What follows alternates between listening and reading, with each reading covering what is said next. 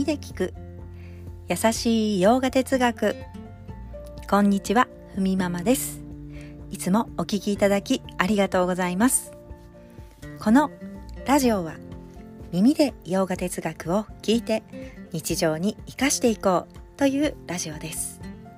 ラジオの原稿をノートに載せます。テキストでご覧になりたい方は URL 貼りますのでこちらからお願いいたします。では今日のテーマ。アルダ・ナーリー・イーシュバラ。というテーマでお話ししたいと思います。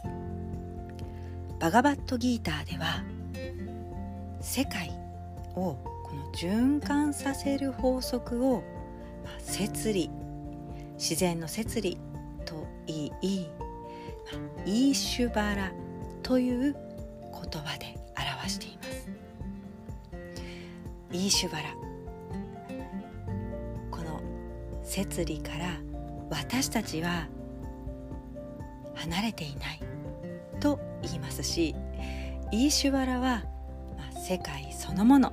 といった表現もあります。先ほど言った自然の摂理だよというふうに伝えてもいます、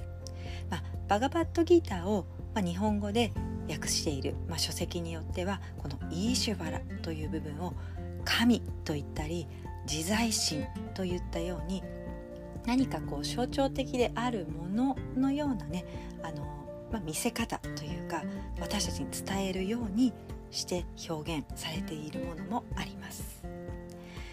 まあ、そんなただこの言葉で聞いただけではちょっとねハテナマークが出てくるようなイーシュバラですけれども、まあ、バガバットギーターではねここを結構重視してこの7章から12章までここを理解私たち読んでいる読み手である私たちに理解してもらおうと伝えているわけです。ただ、まあ、哲学に興味のない人も、まあ、世界というのはこういうふうにできてるよと言ったらそうかこう目に見えて分かりやすい形が、まあ、信仰の対象、まあ、そういうふうに心を向けていく対象になったりするのでインドとインドではこの象徴として表される絵があるんです。それがアルダ・ナーリー・イーシュバラなんですね。見たことがない人はちょっと言葉で説明すると、まあ、半分男性で半分女性のこの全身の図なんですけれどもえぜひねアルダナーリー・イーシュバラと検索してみるとすぐ出てきます、まあ、一人がこう立っていて、ちょっとねあの鮮やかな色とりどりのこう原色で表されていますけれども。でアルダっていうのは半分。でナーリーは女性を示します。でイーシュバラ世界全体、まあ、イーシュバラを絵で描くと、まあ、こんな感じですよというふうに見せています。で性別がこんな風にね分かれているのはそれを見ている私たちに、まあ、分かりやすいようにということなんですがなぜ2つに分かれているかというと、まあ、イーシュバラは2つの原理で構成されているからなんです。2つの原理を今日は紹介します。1つ目は、プルシャ2つ目はプラクルティ。この2つの原理があってイーシュバラですよ。というふうに表しているから、まあ、男女というところにそこにこう合わせるようにして、まあ、見ている私たちにそのイーシュバラというのはそういった2つで構成されているという伝えるための、まあ、アルダ・ナーリー・イーシュバラ。で。この2つのね原理ですが1つ目のプルシャというのは、まあ、究極の原因とも言われます、まあ、プルシャというのはねブラフマンも同じ意味で使われていてでこう生じては、まあ、なくなることのない永遠の意識の源を指しています何も依存せずそれ自身で存在2つ目のプラクルティというのは物質的原理。これは変化しそして変わり続け存在することができる。この2つの原理はどちらもこの世界を構成していて今私たちが目にしているこの瞬間瞬間この世界にはこの2つの原理がピタッと調和して動いているから自然の摂理とこの世界が成り立っているんだよと言っているんです、まあ、私たちこの自分の体も含めてそこにある気持ちも乗せて調和しているんだということなんですね。今聞いてもその図を見たとしてもねちょっとこうはてなというふうにまあねなることはありますよね。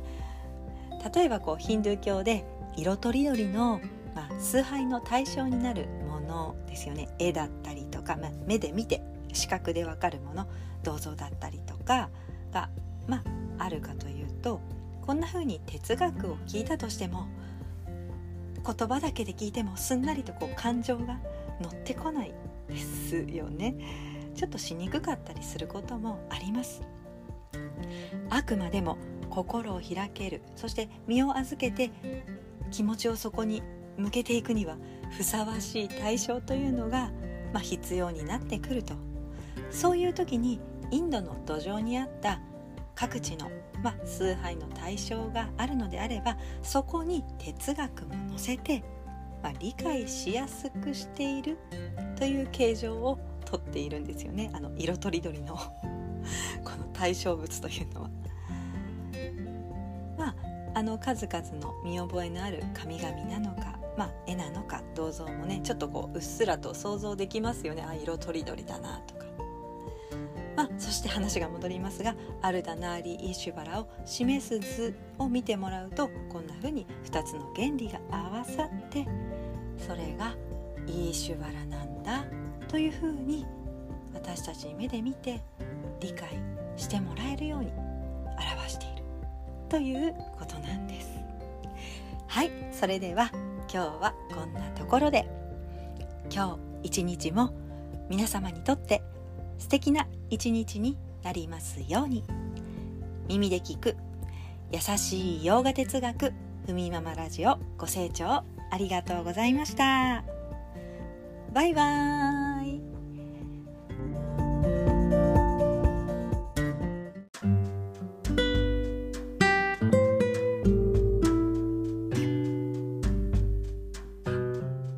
追加で。今日は金曜日。もう週末ですね。ふみママラジオ土日はお休みしています。平日毎日配信中です。ではまた月曜日にお会いしましょう。良い週末をお迎えください。バイバーイ。